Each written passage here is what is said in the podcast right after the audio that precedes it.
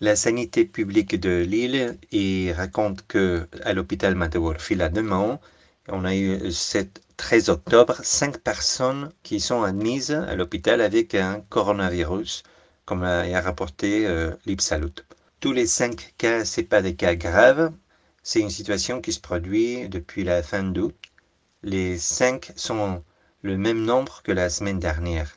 Il faut dire aussi que de les cinq patients qui sont rentrés à l'hôpital et qu'ils avaient le coronavirus, ils n'ont ils ont pas rentré par la porte de l'hôpital parce qu'ils avaient le coronavirus. Ils ont rentré par des autres choses.